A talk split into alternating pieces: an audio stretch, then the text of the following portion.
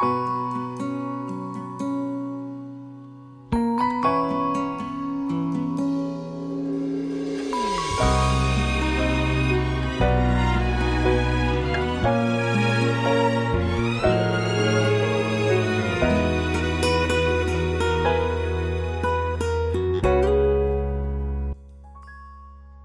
大家好，欢迎大家收听纸飞机与小手套 FM 九七零三七六，我是你们的主播郭一。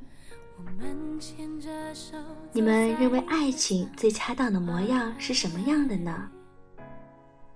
其实，这个就像穿着一双好鞋，你感觉不到它，好像光着脚一样，但是它却能陪你去远方。小杰自从成功的跟他男神牵手之后，就像是换了一个人一样。如果说爱情能够给人脱胎换骨的力量，他则必然是这种力量最好的代言人。当他带着矜持温柔的微笑，踩着八厘米的高跟鞋，穿着摇曳生姿的豹纹长裙，画着精致甜美的妆容，挽着男神进来的时候，我们都惊呆了。这还是那个每天穿着运动衣去上班，忙起来连头发都不打理，不知粉底为何物，笑起来恨不得露出十颗牙齿的小杰吗？席间，他偷偷的靠过来问我：“你看我今天的打扮还可以吧？”我连忙恭维：“岂止可以，简直是要美死人了。”他这才终于露出了一点我们熟悉的狡黠的微笑。我上个月可是恶补了几十本时尚杂志啊！他小心翼翼地抚了一下长裙，这可是我一个月的工资啊！他在这边微襟正坐，小心翼翼地不让自己的衣服沾上酱汤。反观坐在另外一边，他的男神倒是很入乡随俗地抹起了袖子。对着啤酒瓶口仰起头喝下，跟旁边坐的人聊起足球时，冒出两句无伤大雅的粗口，怎么看也不是他口中金融新贵的模样。倒也不是他要求我，他其实什么也没说。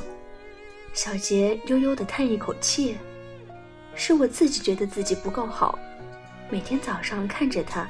那么好的人跟我在一起，都好像是中了大奖一样幸运的感觉，所以很努力的想让自己变得好看一点，优秀一点，才有安心一些，有配得上他的感觉。于是他每天偷偷的提前半小时起床，梳洗完毕后化上淡妆之后再偷偷的回来，在他睁开眼睛的时候，装作也刚刚醒。给他一个清晰明亮的笑脸和早安，于是他将自己用了多年的大宝弃如敝履，天天晚上不管加班到多晚都不忘记敷面膜，而且在对自己的脸进行一切保养的时候，都是自己一个人在洗手间悄无声息地默默进行。要保持神秘感，小杰说：“听说男人如果看到女人敷面膜会很反感的。”他像一只绷紧的弹簧，将自己紧紧地拉扯缠绕，小心翼翼地爱着，像是对待什么稀世珍宝。聚会结束之后，我们当中被誉为爱情专家的女生说：“看这样，估计维持不了多久。”其他人虽然不敢点头，却也是怀着同样的想法，目送小杰挽着男神姗姗离去的背影。果然，三个月后，下一次见到小杰时，他又换上了千年不变的运动装，笑起来和从前一样的神色飞扬。他站起身来招呼我们的时候，好像又回到了从前，而身边坐着的依然是他的男神。他偷偷的给我讲了这样的故事：在他们恋爱一周年纪念日的那天。也许是因为他太开心，也许是因为他们喝了不少的红酒，也许是他压抑了自己太久。反正就在某个时刻，他不知道为何忘记了身边他的存在。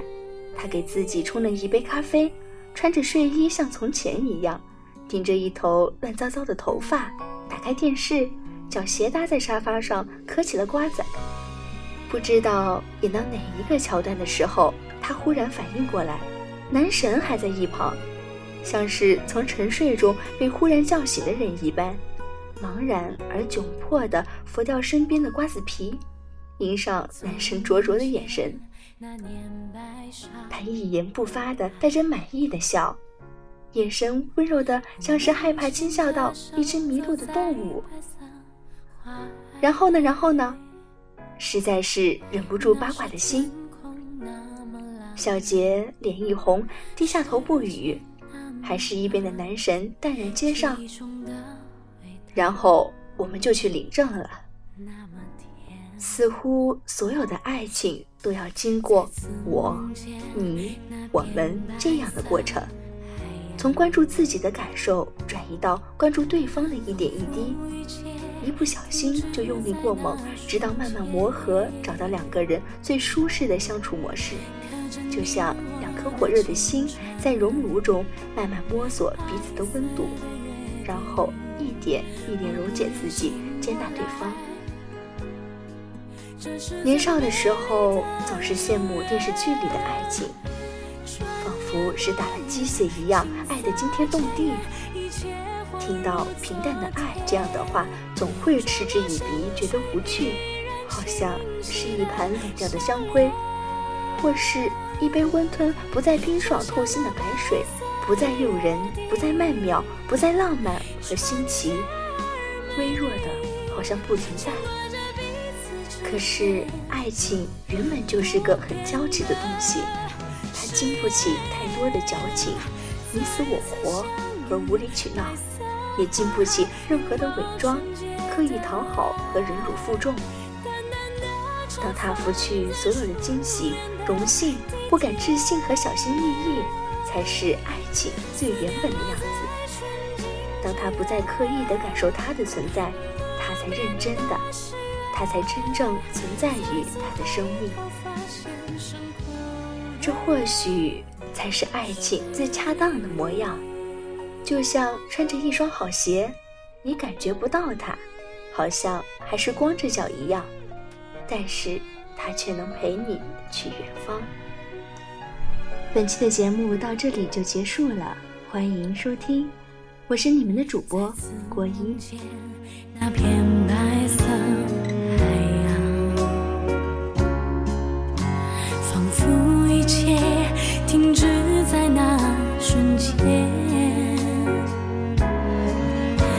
是你我的青春